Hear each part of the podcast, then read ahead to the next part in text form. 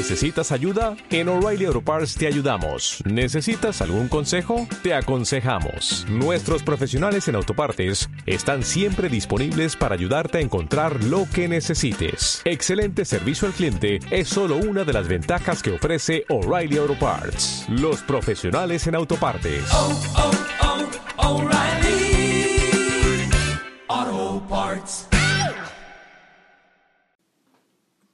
Hoy, Señor, vamos a tener una adoración un poco especial.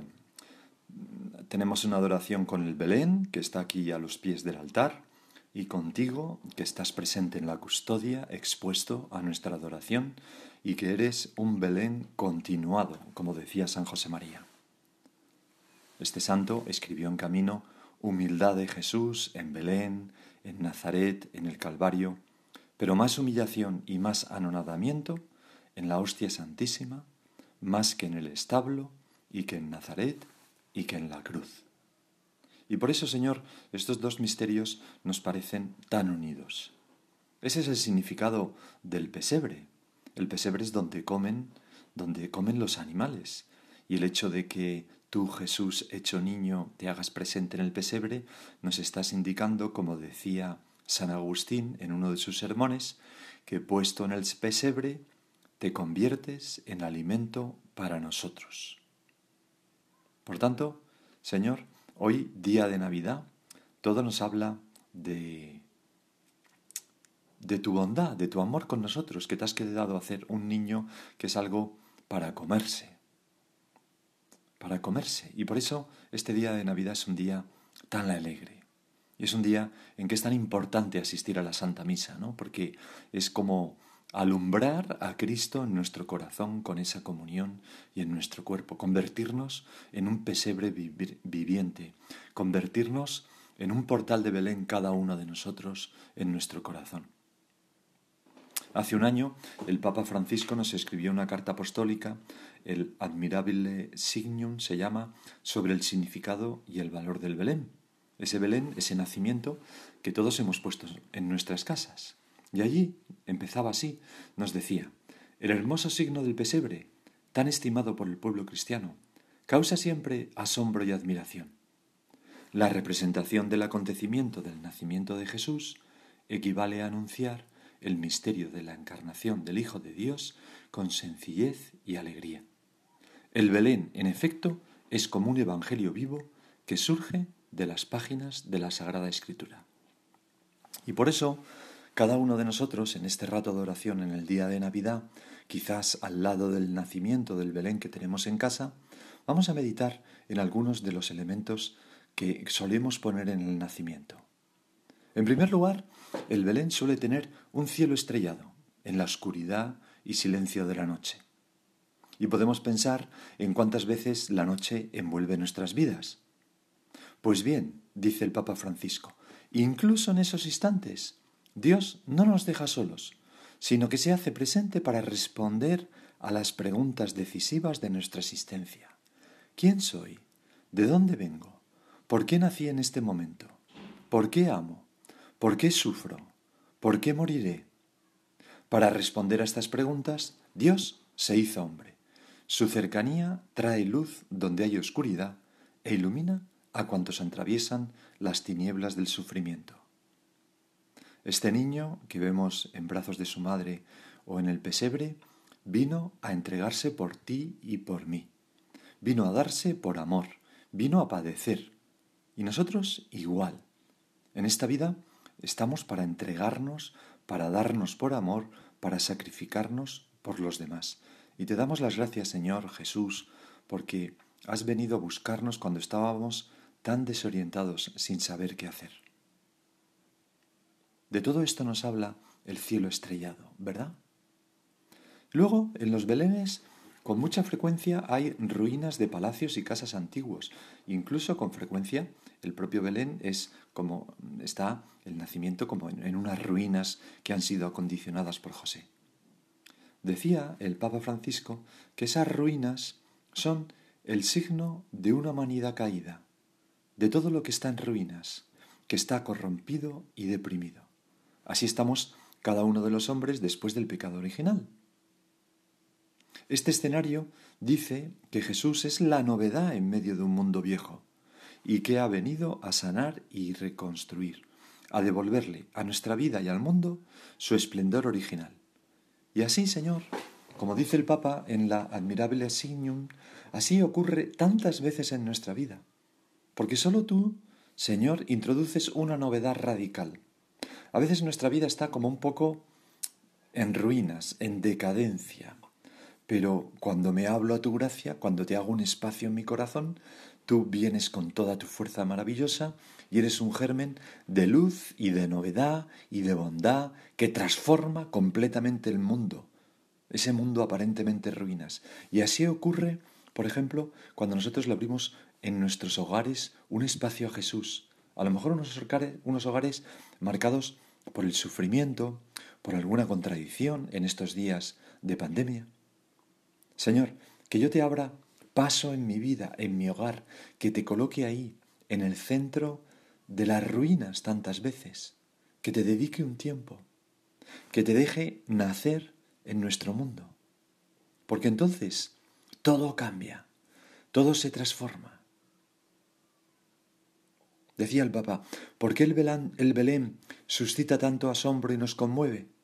En primer lugar, porque manifiesta la ternura de Dios.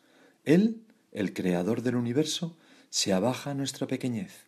En Jesús, el Padre nos ha dado un hermano que viene a buscarnos cuando estábamos desorientados y perdemos el rumbo. Un amigo fiel que siempre está cerca de nosotros. Nos ha dado a su Hijo que nos perdona y nos levanta del pecado. Y por eso, la Navidad es la fiesta de los regalos y una invitación a darnos a los demás porque tenemos que convertirnos en un regalo para los demás, tenemos que regalarles el regalo de nuestra propia vida.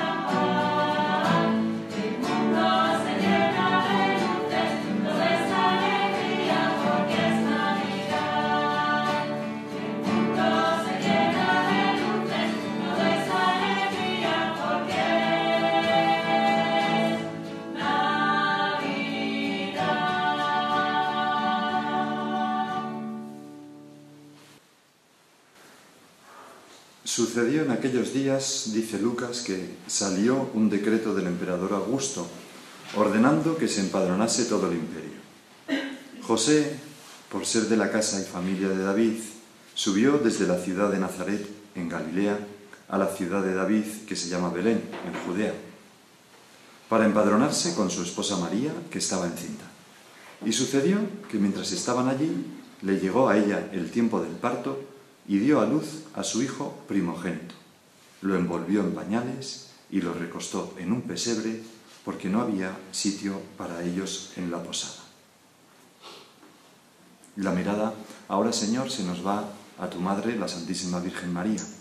La vemos ahí con ese gesto de, de contemplación, a la vez que se está como tocando el corazón de, de, del gozo profundo que siente. Tiene un pañal en la mano, ¿verdad?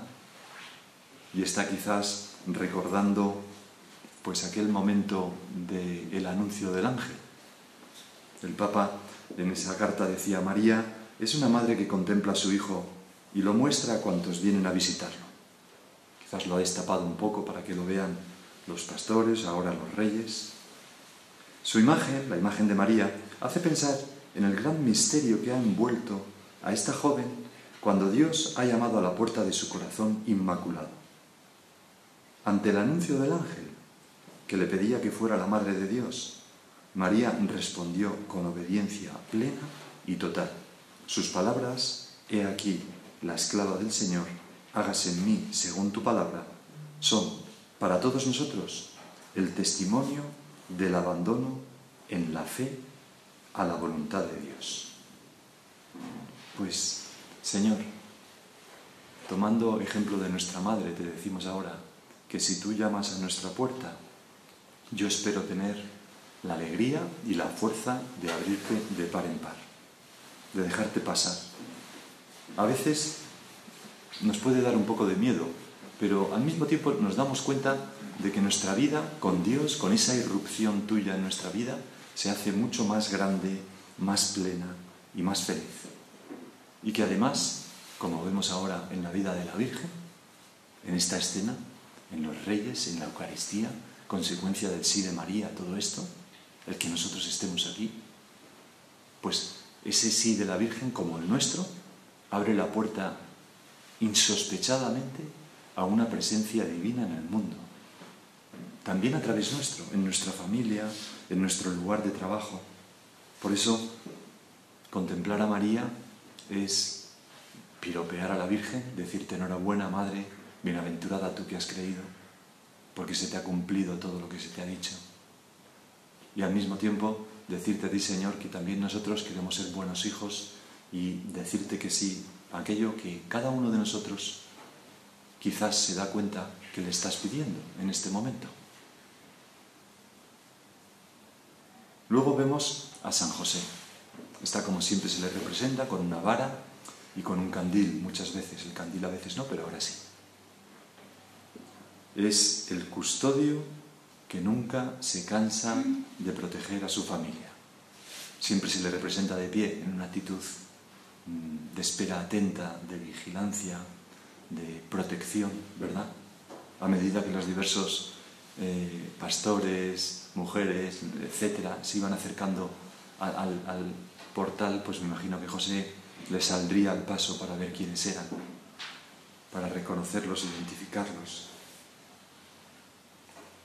José, dice el Papa, llevaba en su corazón el gran misterio que envolvía a Jesús y a María, su esposa. Y como hombre justo, confió siempre en la voluntad de Dios y la puso en práctica. Otro sí, el de nuestro Padre y Señor San José, que se añade al sí de María para hacer posible pues, esta maravilla que contemplamos. Y dice el Papa, todos pueden encontrar en San José el hombre que pasa desapercibido, el hombre de la presencia diaria, discreta y oculta. No aparece ni una sola palabra suya en el Evangelio, ¿verdad? Qué discreción. Pues todos podemos encontrar en San José un intercesor, un apoyo y una guía en tiempos de dificultad. Quizás alguno de los que estamos aquí sentimos, pues eso, dificultades en, en esta situación que estamos. Pues vamos a tomar como, como apoyo, guía, intercesor, sostén pues a, nuestro Padre y Señor San José. San José nos recuerda que todos los que están aparentemente ocultos o en segunda línea, aunque esta vez lo hemos puesto en primera línea, tienen un protagonismo sin igual en la historia de la salvación. Parecen personajes humildes, ¿no? Pero, pero son fundamentales. San José, el buey, la mula, los pastores que no hemos puesto porque ya nos caben. Con qué orgullo se ve en este Belén que hemos puesto a José mirar a Jesús. No se siente ofendido porque Dios se haya cruzado en sus planes, en su familia, le haya vuelto un poco del revés. Todo lo contrario, se siente, y ahí lo vemos, conmovido y agradecido de que haya querido contar con Él para sus planes. Pues quizás alguna vez eso nos pase a nosotros. Dios se cruza en nuestra familia en forma de, bueno, muchas cosas puede ser, ¿no? Pues una pequeña contradicción, una escasez, o un hijo o una hija que decide entregarse a Dios. ¿Qué he hecho yo, Dios, para- Dios mío, para merecer esto? ¿no? Como la película aquella. Hemos educado bien a nuestros hijos. ¿Cómo es que dice que quiere ser sacerdote? ¿no? no sé si habéis visto aquella película italiana tan graciosa. ¿no? Pues, pues a veces Dios se cruza en nuestra vida y nos cambia los planes. Para mucho mejor, claro. Pero en contra de lo que nosotros siempre habíamos soñado o pensado. Pues ojalá que nosotros seamos eh, como, como tú, San José, eh, el santo de la sonrisa permanente y el encogimiento de hombros, decía San José María. ¿Qué quieres por aquí, Señor? Pues muy bien, pues por aquí. Ojalá que esa mirada de orgullo de José mirando a Jesús esté siempre en nuestros ojos.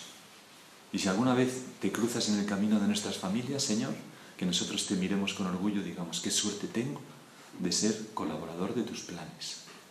Gracias por elegirnos. Eso es lo que hacen los cristianos. Y por último, vemos al niño, a ti, Señor. Dios, dice el Papa, se presenta así en un niño para ser recibido en nuestros brazos. En la debilidad y en la fragilidad esconde su poder que todo lo crea y transforma. Ese niño es capaz de hacer ese pan que es el cuerpo de Cristo. Es impresionante. Parece imposible, pero es así.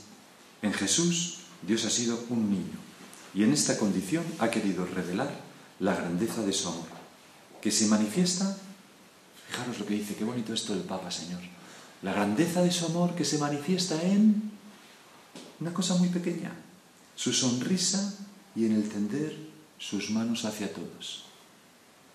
Pues ojalá nosotros viviéramos estas navidades y esta semana que falta de Adviento con una sonrisa, intentando dar alegría a nuestro alrededor, sembrar paz y con los brazos, con las manos, mejor dicho, tendidos hacia todos. Tendidos hacia todos para ayudar, tendidos hacia todos para manifestar nuestra cercanía y estrechar las manos de los demás, para tender puentes, para evitar discordias, para ser amados también, para amar a los demás, para abrazar, acariciar. Cuando los niños te tienden las manos te dan ganas de, de hacerle algo, ¿no? de besarle. De... Señor, ¿cómo puede ser que a veces te trate con tanta rudeza o indiferencia, con tan poco amor, cuando estás así tendiendo tus bracitos hacia mí? Hacemos el propósito de no despreciar nunca más eh, pues ese gesto de amor tuyo. Yo me gustaría pues hacerte reír con mis gracias, protegerte con mi vida limpia, santa, darte calor con mi amor, etcétera, etcétera. Y ahora nos podemos hacer quizás, quizás uno de, esas, de esos animales que están ahí, ¿no? el buey y la mula, mirando discretamente y procurando no mugir demasiado alto para no despertar al niño.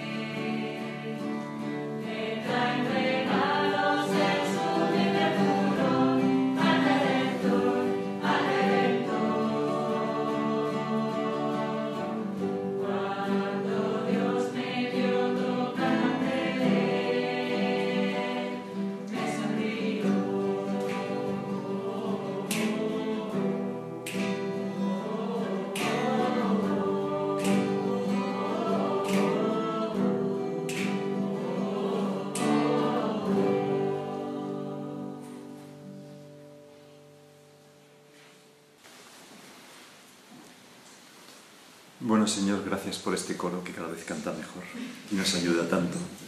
No es que antes no cantaran bien, pero ahora cantan extraordinarios.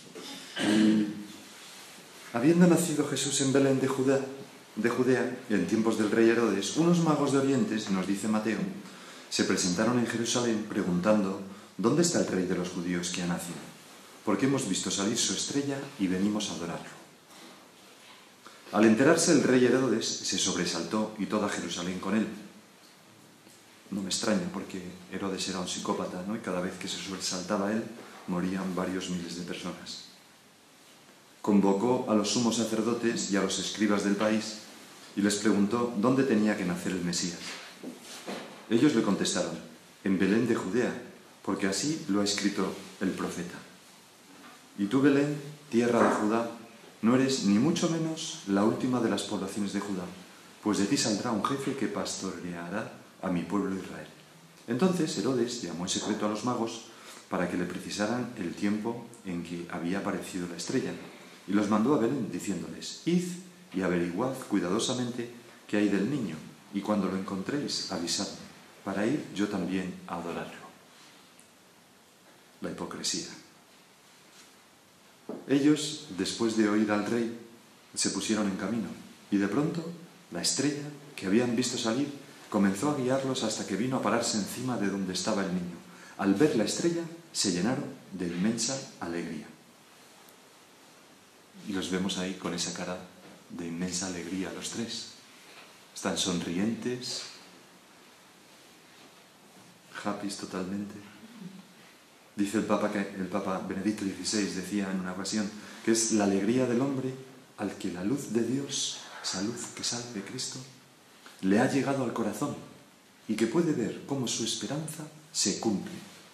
La alegría de quien ha encontrado y ha sido encontrado. Señor, ojalá se cumplieran nuestras esperanzas más profundas de encontrarte, de tenerte siempre con nosotros, de dejarnos transformar por tu amor, de ser capaces de amar con tu corazón a todas las personas que nos rodean, de ser ese, ese que tú quieres que nosotros seamos. Entraron en la casa los reyes, así dice el Evangelio de Mateo. Vieron al niño con María, su madre, y cayendo de rodillas, aún no les hemos dado tiempo, están de pie todavía, lo adoraron.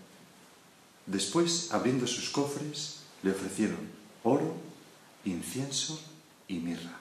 Ahí les vemos con esos dones. Oro, que significa la realeza, el regalo de los reyes, a los reyes. El incienso, que significa la divinidad. El incienso se usa para honrar a la divinidad. Y la mirra, que significa la humanidad de Cristo, porque la mirra se utiliza para embalsamar y enterrar. Pero también nosotros, Señor, podemos imitar a los Reyes Magos que vemos ahí y presentarte ahora el oro de nuestra vida llena de amor y de generosidad y de entrega. Una vida de oro puro, ¿no? Sin, purezas de sin impurezas de egoísmo o de hipocresía. Te podemos entregar también el incienso que sube al cielo, ese buen olor que son nuestras oraciones, nuestro deseo de ser almas de oración durante esta Navidad, meditando cada día quizás el Evangelio de ese día. Y la mirra, la mirra que es nuestro sacrificio, el morir un poco a nosotros mismos cada día, pero para sacrificarnos por los demás.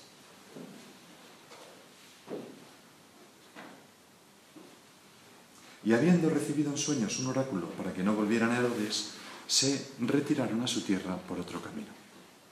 Estos magos vieron la luz de la estrella y se pusieron en caminos desde lejísimos, haciendo una locura, abandonándolo todo. Y luego, cuando la estrella se oculta, pues recurren a la luz de la escritura a través de los sacerdotes de Jerusalén. Y así acaban dando contigo. Es algo misterioso. Yo creo que, estos, estos magos tenían estrellas en su alma, esperaban, ¿no? Y por eso eran tan valientes para arriesgarlo todo, su fama, su dinero, ponerse en viaje, un largo viaje, siguiendo una estrella, parece absurdo.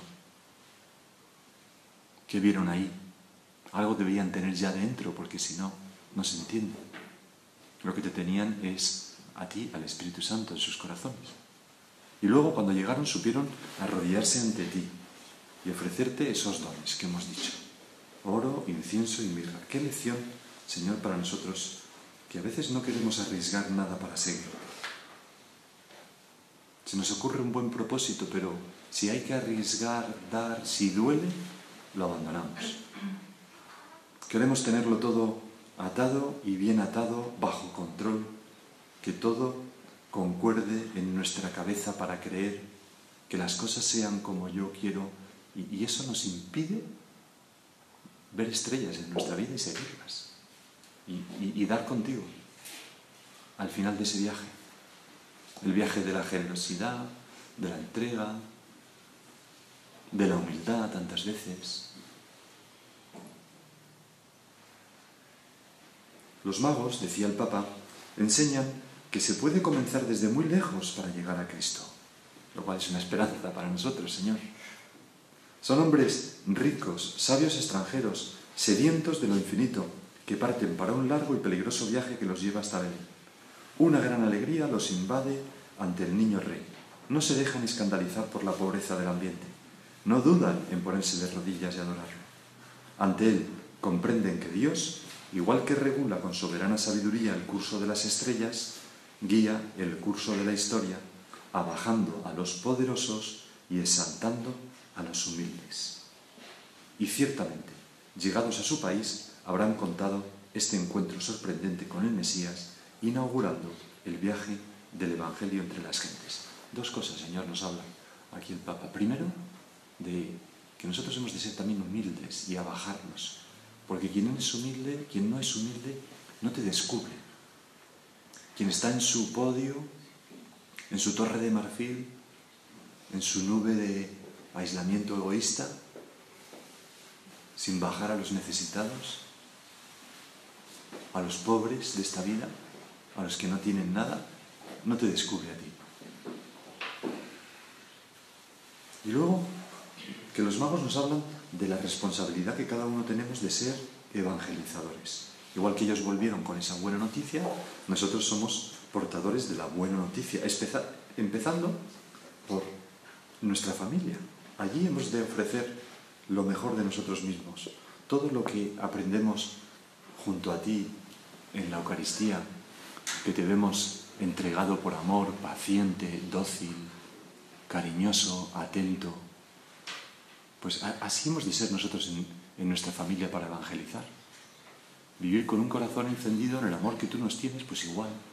Un amor humilde, como el de ese niño, que no exige nada a cambio. Señor, te pedimos que, este recuerdo de la contemplación de este Belén como que se grabe en nuestras pupilas y a través de ellas en nuestro corazón y sea algo que nos transforme. Que no sea simplemente una noche, ah, qué bonito, qué bien, tal cual, no sé qué, sino que mañana, pasado, tenga consecuencias en mi vida. Que yo haya aprendido algo de ti, de la Virgen, de San José, de los magos, incluso del buey y la mula.